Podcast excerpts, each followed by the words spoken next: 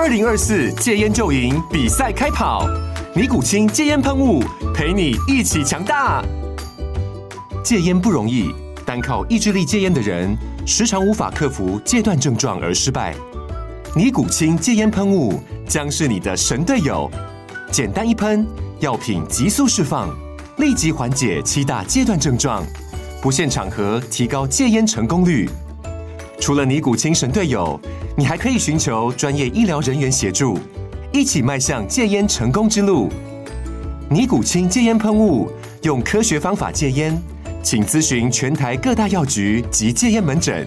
本广告由尼古清戒烟喷雾、卫部药书字第零二七八三五号提供。嘉安嘉护股份有限公司，台北市中山区民生东路三段二号十楼，北市卫药广字第一一三零三零一九零号。尼古清戒烟喷雾，相伴每个新开始。各位听众朋友，大家好，欢迎回到我们键盘球探，我是主持人 Danny，我是主持人阿月。如果想跟我们聊更多台湾棒球的相关话题，欢迎到 Google 搜寻键盘球探 Facebook 就可以找到我们的粉专喽。哇，今天不得了了啦，好重磅啦！哈，虽然说不是什么大咖球员交易，但至少哎，江承燕单换郭俊霖，老实说，下午我看到这新闻。吓了一大跳，因为有点出乎我们意料之外的人呐，哈，来做这个交易，然后让大家在这个圣诞节、岁末年终之际，哎，还有圣诞礼物，球迷们，我们又有话题可以聊了哈。所以今天，好，无论如何，我们就加班一下了，哈，快快的来聊一下今天这个交易案了，哈。所以先问一下阿月啦，你先看这个交易案啦，你今天下午看到、听到的时候，就是马上打电话给你，就是。这太屌了！这个是交易案怎么会出来了？哦，那时候你的想法是什么？你的感想？对啊，那时候上班到一半嘛，哈，那因为通常呢，哈，Danny 打电话给我，就是棒球界有事情发生了，对，所以马上点开了，哈，那就看到非常多的网友还有我的这个朋友的对话框都在讨论这一桩交易案，然后，那我觉得这个当然是一个相对有点意外哦，对大家来说，因为扩编选秀。对台钢而言，这边才刚刚结束嘛，嗯，其实大家应该不会去设想到说台钢会马上把拿到手的这个选手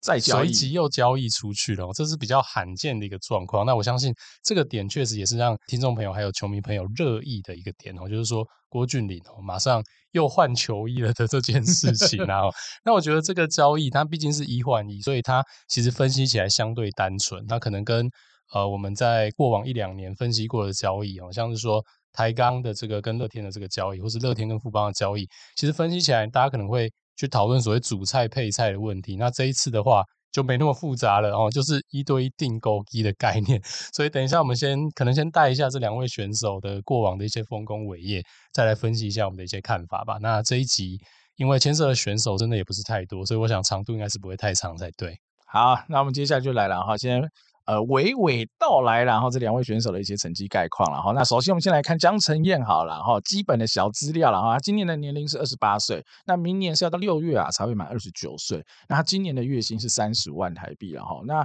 江晨燕其实已经加入中华职棒颇久了嘛哈，高中生选秀就进来哈，在最早期就进来，他从一四年就开始加入中华职棒统一狮队啊，乃至于到现在二三年哈，你夯不啷当加起来哇，也有个九年哦，十年这么久了，真的是蛮厉害的哈。所以呃，江晨燕在这。期间呐，哈，总共哈，他生涯累积的局数有来到七百一十四局哦，哈，所以你大概除一下，因为一四年有点不准啊，哈，一四年的时候还刚加入嘛，哈，所以其实才出赛四场。那去年也真的是很少一军的机会，也只出赛四场。好，如果我们去头去尾哈，从一五到二二年，江承燕大概平均一年是可以吃到八十五局左右。好，所以在能吃八十五局的情况之下的话，江承燕我们可以哈堪称他是一个算稳定的能吃局数的这种五六号先发。我觉得应该是没有问题。那他生涯当中啊，最啊吃最多局数的一年啊，是可以吃到一百零四局。好，那所以其实真的要吃到破百局，江承燕也是有办法。那只是说还没有到什么一百二十局能够啊符合联盟的这个最低的啊符合局数的标准啦。但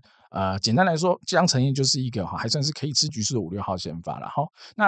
呃成绩的部分我也简单带一下了。哈，二三年了哈，也就是今年真的机会很少，只有四场比赛，十七点一局。好，ERA Plus 是一七八。好，账面的数字看起来很好，但是如果你去细看进阶的数据，FIP 的话只有七点一八了。好，那主要原因会来自于哪边呢？哈，主主要原因就是第一个，它的 BB 太多了，多到什么程度呢？哈，它今年的 BB percent 是十七点一 percent，那联盟的平均的。八点一 percent 啊，所以他是哦比联盟的平均的投手还投了多两倍的哈，这样子的一个四块球的概念，在比例上的概念非常的多。那除此之外，他的 K 攻也下滑了很多了哈。那他今年的 K percent 然后只有四点九 percent，非常的少。联盟平均多少？十六点八 percent 哦，所以在一来一往之间呢、造成它这 FIP 一个暴涨，因为它三证的少，好保送的多。那这样的情况之下，那江承燕。ERA 能控制的这么好，哦，可能是来自于啊，比如说这些非自责分，或者后援投手帮他守住，以及他自己啊，垒包精算大师啊，都把垒上的跑者哦都看管住，没有掉分。但是以进阶数据来看，哈，这个是有一点风险的，哈，至少不会是 ERA Plus 一七八这么漂亮。但如果你去细看啊，哈，再往前两年来看，其实江承燕的能力啦，他的水准就是保持在那边了，哈，他的二二年吃了九十一局，ERA Plus 找八十七，还有 FIP 三点八二，那他的 K percent 算只有十一 percent。但他 BB percent 只有三 percent，所以即便 K 攻不佳，他二二年的 BB 是非常非常少，远低于联盟平均的。好，那前年二一年的话也吃了六十八局，ER Plus 有破百哦，一零八的 ERA Plus，然后 FIP 四点零二。那他在二一年的时候的 K percent 就表现的不错，十六点四，好，接近联盟平均，非常接近。那 BB percent 也低于联盟平均，只有六点四。所以整体上来说啊，我可能会觉得哈，虽然说今年的江城燕看似。蛮惨的，但是以他过往的时机啊，从一五年到二二年，甚至你看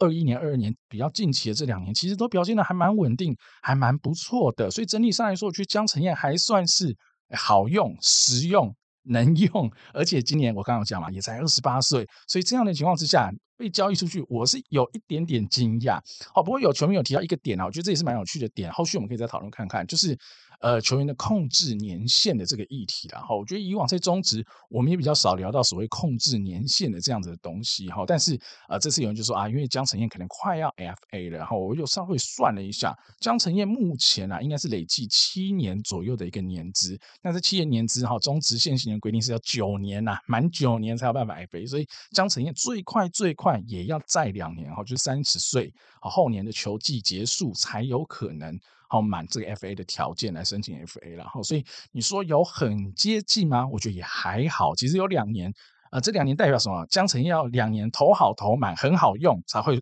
好是一个 FA 球员。如果他还是跟今年的情况一样，或者是没有特别好转，那或许他要在三年、四年。五年都有可能哈，才有办法去满九年的这个年限资格了哈，所以我觉得整体上来说啦，哈，江承燕虽然今年真的投的比较少，但我还去查一下，他二军的局数也投了不少，二军也吃了五十一点一局，所以整体今年也吃了六七十局，好，在一二军这样加起来，所以你说很少吗？也没有很少，纯粹就是统一在一军。用不太上江晨燕而已啦，哈，但我觉得怎么看他都还是好用的五六号先发，而且是左投，也不老，也有时机，好，整体上来说，我觉得江晨燕是一个蛮 solid 的球员，然后艾瑞怎么看江晨燕呢？对啊，其实蛮同意的，因为其实在这个所谓的过往的成绩上面，刚刚 Danny 帮大家都带的非常非常的完整了，那我觉得二三年他有一个非常鬼神的 ERA。那我是完全不会参考这个数据的，因为第一个样本数真的太少太少了。那第二个，它的 ERA 也跟 FIP 有个非常大的落差嘛。OK，所以如果说我们今天是看着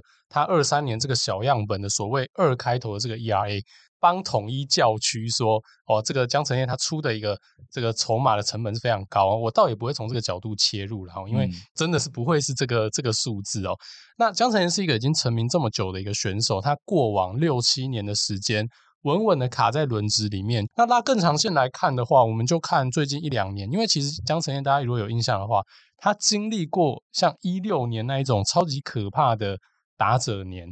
大家都被打得密密麻麻。所以其实如果你真的要拿所谓的生涯的 ERA 这一种数据来看，我觉得倒也没有这么的 fair。那这一两年来讲，中职的投打平衡相对是比较平衡的话，二二年、二三年或是二一年，我觉得都会比较有参考价值。那其实它二一年、二二年的 FIP 相对还蛮稳定的，我觉得这可以当做是它在现今这个中值的一个投打平衡里面可以缴出来的成绩。也就是说，它二二年的 FIP 大概是三点八，然后它二一年的 FIP 大概落在四点零二左右。那如果大家去看这个野球革命它的一个 PR 值的话，可以发现说它的 FIP 大概就是落在三十五到四十。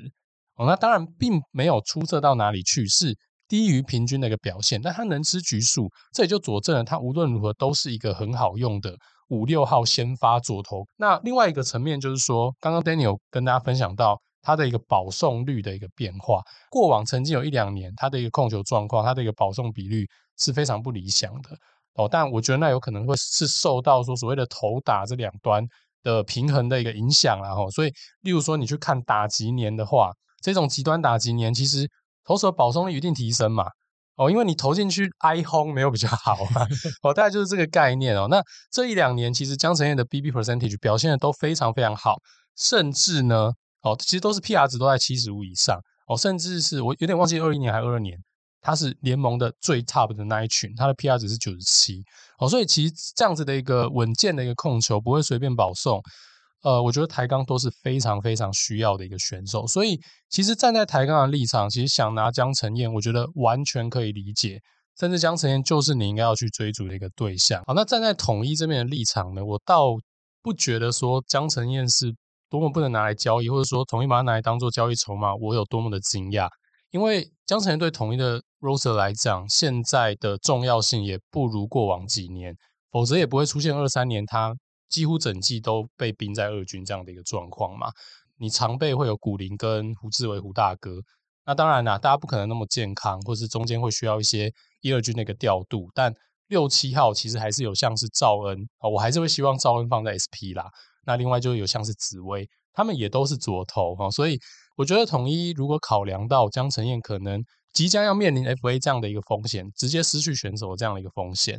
那另外也考虑到江承燕可能自己也会有一些想要争取出赛空间这样的选手个人意愿，所以这样的状况之下哦，从这个角度切入的话，统一把江承燕拿来作为交易的筹码去跟其他队来做谈判，我其实觉得是一个呃是一个 OK 正常且健康的一个。直棒的一个可能会发生的一个交易，那只是说换到郭俊麟哦，这个大家可能会稍微比较有点讶异一点哦。这个我看到也是多数私迷朋友比较聚焦在讨论是换到什么东西的这一这一个点啊，所以我们来聊一下郭俊霖吧。好，我先帮你补充一个点呢，刚刚说哈，呃，江承燕是哪一年？好，BB 的好 PR 值是九十七，好，其实就是去年而已了啊，其实就是二二年，就是二二年，然后他那年的 B P percent 就我刚刚讲三点一个 percent，所以是在联盟非常前段，PR 值是九十七啊，好，就是联盟有一百个人，他是排第九十，呃，排第三名的这种概念哈，所以就可以知道他去年的控球都还是非常好，那只是说今年变成非常惨，那今年有多惨？他今年的 B P percent 是剩三，哦，不是 B P percent，sorry，好，是 PR 值剩三，颠 倒，你知道吗？两个极端啊，所以但。我觉得阿渊，你刚刚有一个切入点，我会觉得是呃比较好的一个切入点，就是二三年的局数真的太少了，只投十七局，那你的呃这样本数因为小的话，那你的离群的可能性就会大嘛，因为你取的样本如果是拿到它刚好哦，就是十七局说控球比较不稳定的时候，你就会有这个结果了。所以我觉得的确，你用二三年来断定说江承燕现在就只剩这点功力，我觉得不公允啊，还是用用呃这两三年的成绩一起来看，我觉得才比较合理。没错。好，那接着轮郭俊麟了哈。郭俊麟我一样哈，他的基本的资料我也先介绍一下了哈。第一个年龄三十一岁哈，明年的三月哈，球季开打就会满三十二岁了。那月薪呢哈，今年的话是三十二万。那他是二一年的季中选秀加入嘛哈，那时候是洪总指明说他一定要郭俊麟哈，他觉得郭俊麟有机会回到当年的哦能力，当年的风采。结果台钢真的扩编选秀也选了郭俊麟。可是马上转头就交易了，是是是这是有趣的点哦。等一下我们可以再聊聊看更好深入的一些哈详细的一些思维跟我们的推敲啦。那呃成绩的部分，我还是先带一下俊宁的成绩啊。俊宁的话，在今年二三年的成绩投了六十九局。ERA Plus 就比较惨了哈，五十八 FIP 四点六六，那它的三振跟保送，三振的呃 K percent 是十一点五 percent，那 BB percent 的话是八点一，那其实 K percent 就算远低于平均的联盟平均，那 BB percent 也比然后联盟平均可能再高一点点哈，大概是这样的情况。那他的二二年的话是投了七十二点一局，那 ERA Plus 是八十二，FIP 是三点五六哈。那你说用二二年来看，好像好一点啊。那 K percent 也比较好了，十四点三。那 BB percent 也比今年来低一点，八嗯七点三 percent 了。所以整体来说。俊麟的二二年投的是比二三年来的好，但是俊麟会有一个小问题，就是他的年纪可能也是三十一、三十二岁了，所以当他这两年都投了大约七十局左右的情况，哈，跟江承燕刚刚就不一样喽。江承燕刚刚是二三年只投十七局，所以我们说样本数不够多。但郭俊林其实这两年的局数是差不多了，但是今年是明显的下滑跟衰退。好，在这样的情况之下的话，你就会有点头痛了，因为你会担心它真的是下滑，真的是衰退，所以这是一个相对起来就是有点风险的事情啊，这是其一。那其二是我在看了更深入的资料以后，就越就越来越尴尬了哈。就是呃，郭俊霖的生涯对战，其实也就是二二年、二三年了哈，二一年投的很少。好，那生涯的对战成绩呢？他生涯投的最好的球队。哎，不是别队，生涯只会投同一，哦，对同一的哈，生涯的防御率是二点七，相当具有水准。那对其他三队呢？哈，对味全五点六六，对中信四点七九，好，对乐天五点九一，哇，这下头痛了。郭俊麟本来就已经不是什么成绩多好选手，结果还把他对战最好的统一拿掉。再也对不到了，他即将要前往统一了，所以他投不到统一了，所以他只能投他生涯对战相对比较差的这几队哈。那哇，这个就是一个投两个大了，所以呃，郭俊麟的成绩搞不好有可能哈，在去了统一之后，明年球季还表现得比哈这两年更差，都是有机会的哈。所以这点我就是觉得说哈，看完刚前面江承燕的东西，再看郭俊麟的东西，第一个郭俊麟有大伤嘛，开过刀，那近期刚回归这这两年，那这两年成绩你说好？也没有多好，你真的用二二年来看好了。我刚刚讲的二二年 E R Plus 八十二，好像也不会比江承燕前几年好啊。哈，顶多我只能说顶多叫差不多，甚至江承燕是来的更好哈。江承燕前年都还有呃 ERA Plus 一零八的成绩，去年也有八十七。那郭俊去年就是 ERA Plus 八十二，然后年纪也比较大。也开过大刀哈，受过大伤。那在这样情况之下，年纪还大了，就是大了三岁嘛哈，所以这样子的风险以及哈两个就只是单换哦哈，不是像我们前面刚刚有提到交易案，可能是一换多或是多换多，可能有很多的策略思维，以及大家可能哈对于球员的呃价值评估不一样的东西，可能我缺投手，你缺野手，我们来交易一下哈，没有像都没有这些事情哦，就是一个投手换一个投手，而且他们两个的功能角色是极度相似，就是五六号先发。换五六号先发，好，所以在这样的状况之下，很容易来做比较了哈，就是这样了哈。阿云怎么看呢？郭俊麟，首先刚刚 Danny 跟大家分享到，他生涯投最好的是统一，现在没有办法刷统一了，但是他多一个副帮可以刷。OK，所以。哎，搞不好还是提升，搞不好这是利多。OK，好啦，这个是开玩笑啦。那我会认为说，在这一个一换一的交易里面，统一绝对是承担了更多的风险。它的一个原因其实还是来自于所谓郭俊宇的年纪这件事情。因为当一个选手在三十一岁的一个球季，他面临到一个虽然说中职生涯也没有很长，看到是一个蛮明显的下滑。那这件事情对我来讲就是一个非常非常大的一个警讯。他的 ERA 非常的惨，破六的一个 ERA，但是 FIP 也显示说并没有冤枉他。他的 FIP 当然没有那么惨啊，四点六六，但也是一个联盟接近 PR 二十这样子一个后五分之一的一个表现。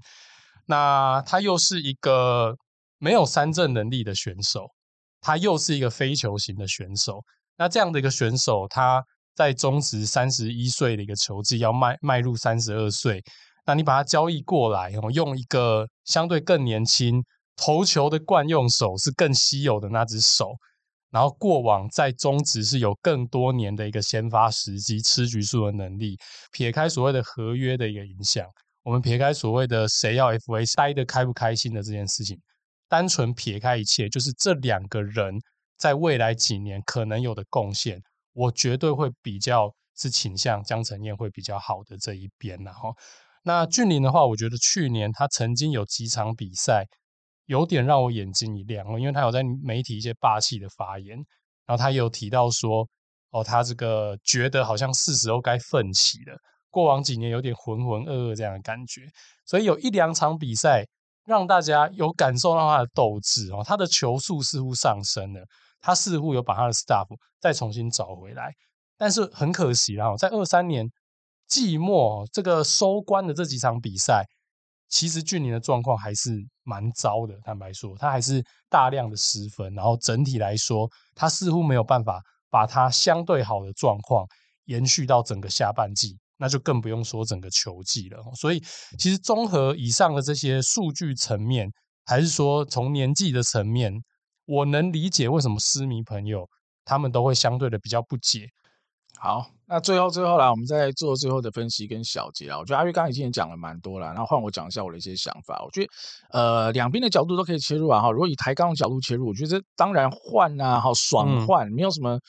我几乎想不到哈不换的理由，而且刚刚有讲到一个就是使用年限的问题啊，就是说呃江承燕可能再两年就有机会 FA 这件事，我觉得那当然对台钢而言是一个小缺点好了，因为我觉得对统一而言反而不是缺点哈，我觉得狮迷可能要理解这点，就是以现在统一用江承燕的方法很难两年就刚刚好满资格了，可能要三四年、四五年，但是如果江承燕去到台钢哈，极高几率只要不受伤，一定是两年投好投满了。然后后年底就应该是 FA 球员了，所以对台钢而言这是小缺点。但台钢当然有很多做法，他可以今年如果江承燕投的不错，那就换约嘛，就换一个三年约或什么样的情况，把江承燕绑住就好了。所以我觉得都还是有方法可以去做折中哦，把这个所谓的控制年限哦的这个小缺点给处理掉。所以我觉得以台钢的角度，我觉得没有理由不换呐。我们刚刚分析完了，基本上江承燕用整体实力摊开来，应该也是好一些，好风险也小一些，甚至他还是左投。好，不过。左投右投这件事，我觉得也是一个小迷思，因为我有去查了一下数据哦，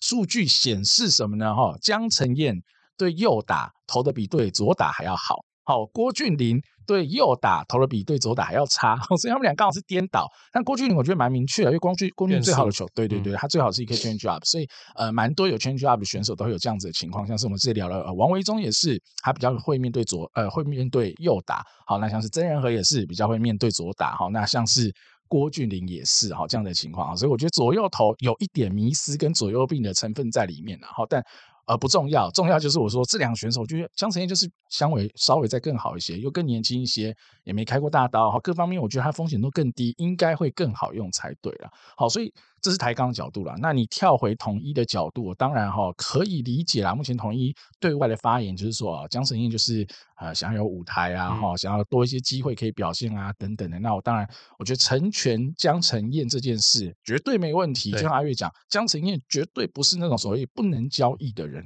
而且对我而言啊，没有任何球员是不能交易的，就算是三鬼，只要你端的。菜单够好，没有什么不能交易，但就是要够好哈。前提是真的要够好。比如说你拿张玉成来换林安可，可不可以换嘛？我就换了哈。所以呃，这都只是呃交易的对象是谁啊，或交易什么东西回来，没有谁是不能交易的。所以江晨燕可不可以交易？绝对可以交易。那只是说换来的人。够不够去弥补江承燕这一块的价值而已？因为对我而言啦，呃，如果今天台钢的菜不够多、不够好的这个前提之下，那你可以啊凹一点现金，也算一点现金嘛，补个一百万、两百万也是可以对球队有帮助啊。搞不好你就可以多签几个自培，哎，搞不好自培就养出一个牛棚投手，哎，或者是你就跟台钢拿一些年轻的牛，即便是有可能是免洗牛，那 Bonking 嘛，哈，那你像这样的情况，只有单换。好，就现在此时此刻来看的话，我觉得一定是统一稍微吃亏啦。我觉得这这这题很难去评论说台钢有吃亏的可能，有点难啦、嗯。是的，是的，对啊。所以在这样情况之下，对我而言，那当然我觉得统统一在这个点就是很可惜了哈。不过衍生啊，有一个我觉得蛮有趣的点啊，等下我觉得阿月你可以聊聊看这个点啊，就是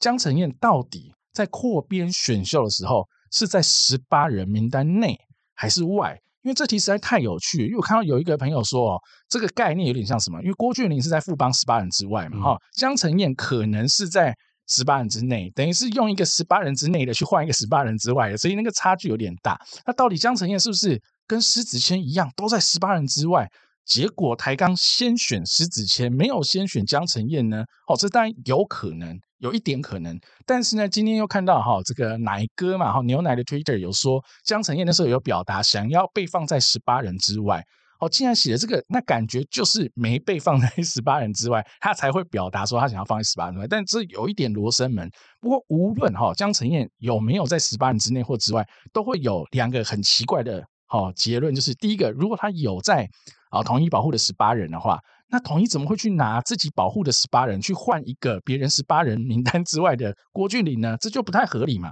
好，这是其一。那其二就是，如果没有的话，江承燕如果就是在十八人名单之外，那为什么台钢先选施子谦，再拿江承燕？这也有一点怪。好，这两条路怎么看？我觉得都有点怪了哈。所以底下阿月你可以再分析看看这个点了。好，那最后啦，我再讲，就是这个交易案啊，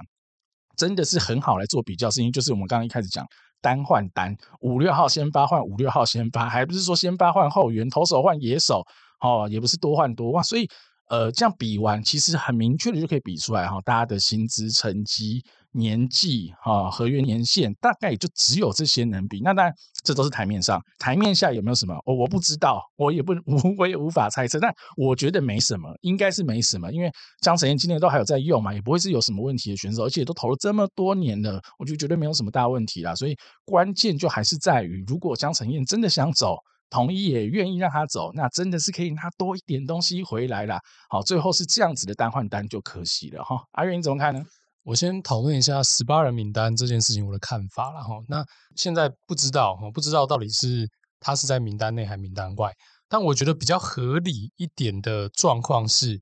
如果说统一今天发动这个交易，我相信大家应该可以感受得出来，至少不敢说是全部，但一定有很大的一个层面是江承燕想离队的这个心愿。那如果这件事情为真的话，那统一其实把它放在十八人名单之外，我觉得是合情合理。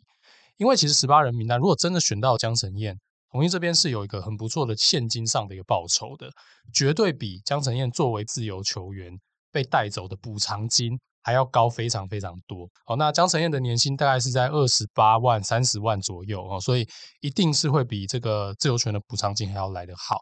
所以我自己觉得，如果说统一真的是放在外面的话，那统一就真的是，哎，应该说台钢就真的是做先做的选了施子签这样的一个选择。可能大家直觉上或传统上会觉得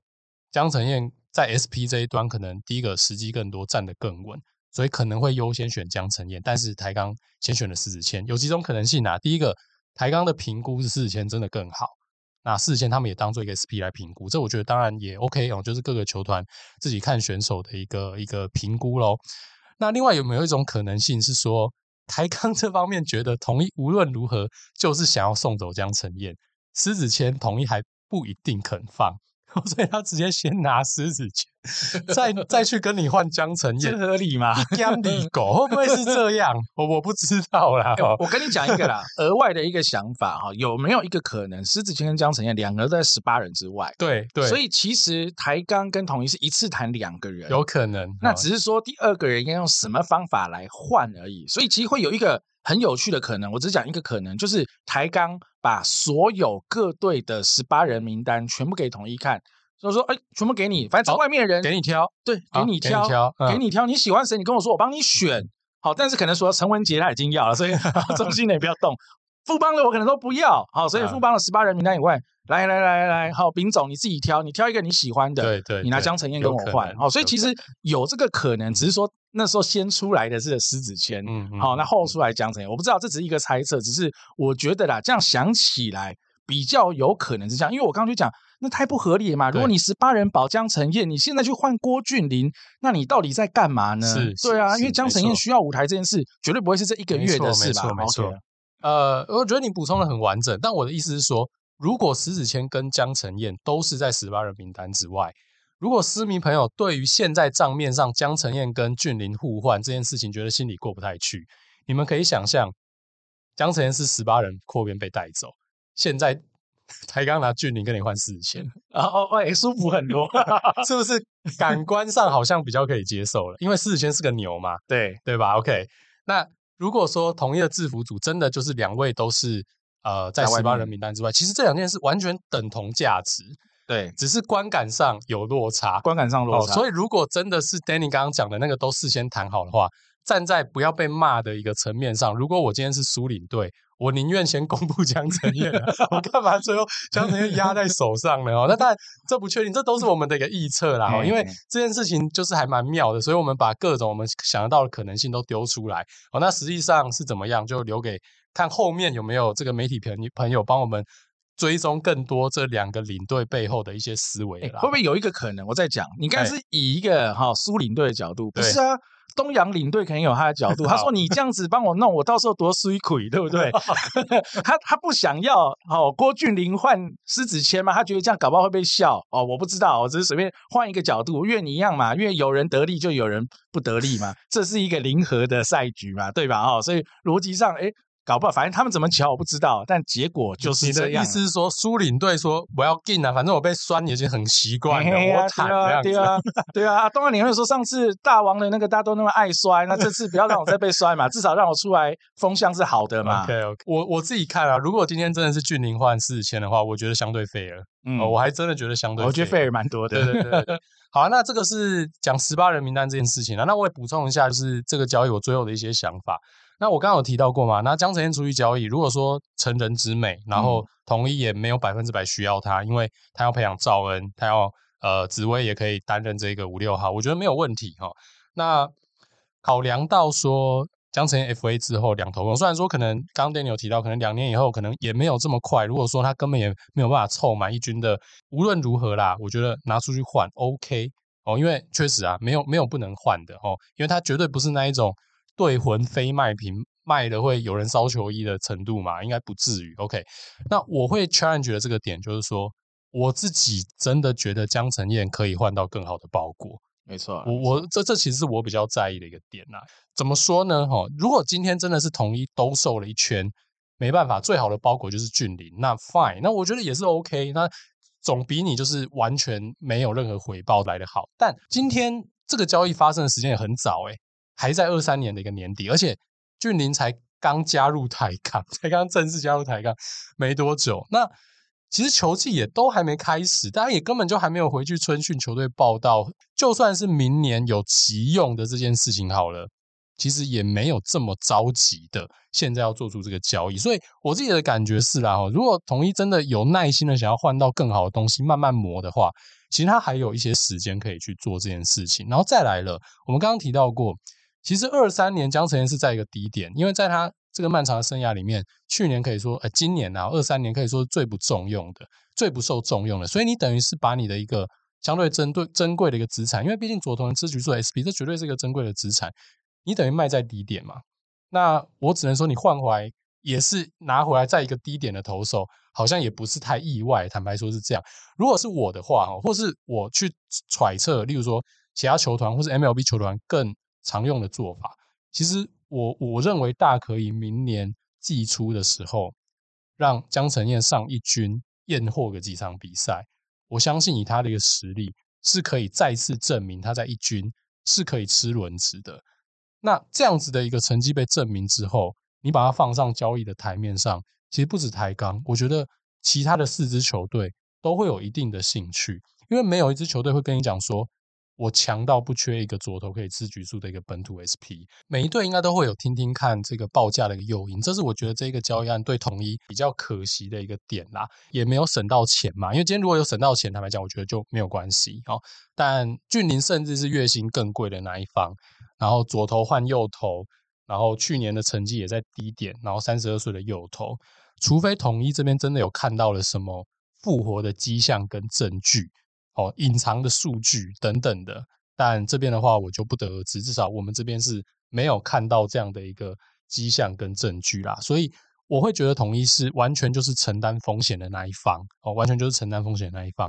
因为如果说连江承燕都在你现在的轮值卡不上的话，我觉得郭俊麟更有可能卡不上，因为一样都用不到。但郭俊麟老四岁，所以。未来走下坡的一个可能性是更多的，你有可能这一两年你兵强马壮，古林都还没有去国外旅外，所以你可以这样子说啦，江承燕跟郭俊麟无论是谁，你都有可能会用不到，我同意。但是过三年之后，江承燕还是可以用的，但郭俊麟高居高几率已经是呃退出一军球员的水准这样的一个程度了哈。那我们这边也最后来也补充一下，就是我在录音前有看到这个苏泰安领队他有受访，他有讲到一个点啊，他说。他希望明年可以补强可先发可中继的投手，所以发掘郭俊麟比较符合这样的一个人选啦。虽然说江承也是可先发可中继的一个选手啦，因为你可以先发，坦白讲一定可以中继啦。那郭俊麟确实有符合这样的一个在球队的定位，确实有符合他的这一个叙述啦。但觉得比较可惜一个地方啦，就如果你能换到更年轻，但是现在在可能其他阵容更深厚的球队。呃，比较没有获得机会，我会觉得对统一来讲，应该是更合理的一个选择啦。对啊，最后啦，我想说一下，这交易案我觉得越来越有趣嘛。哈，从哈可能去年的杨靖豪他们的交易案二换二，那到了紫伟的交易案，到现在这个交易案，我觉得。我们聊的东西越来越多了，像这次我们连啊控制的年限我都聊进来了，所以其实中职啊，我觉得在这一两年交易开始啊大复活也好，或是大爆发、大喷发以后，我觉得呃大家也越来越懂得玩。我觉得我说的是这六队的领队啊或者总教练等等，他们越来越了解这个交易其实能帮助到球队，而且要思考的面向绝对不是那么单一，只有表面上的战力，还有很多背后的东西，它的。呃，成本啊，或者它的控制年限啊，有的没有的东西，很多东西我们都可以去思考跟讨论啊。所以我觉得这会是哦，这个单换单相对有趣的点啊。因为如果只聊数据，就真的比较无聊了啦。所以我希望未来啦哈，交易越多越好，越来越有趣越好哈，让我们球迷们啊哈，能够在没有棒球比赛的时候，也还有很多的事情可以来聊哈，有很多事情可以来分享了哈。好，那今天节目就到此告一段落了，感谢大家的收听，我是主持人 Danny，我是子阿玉，我们下期再见喽，拜拜，拜拜。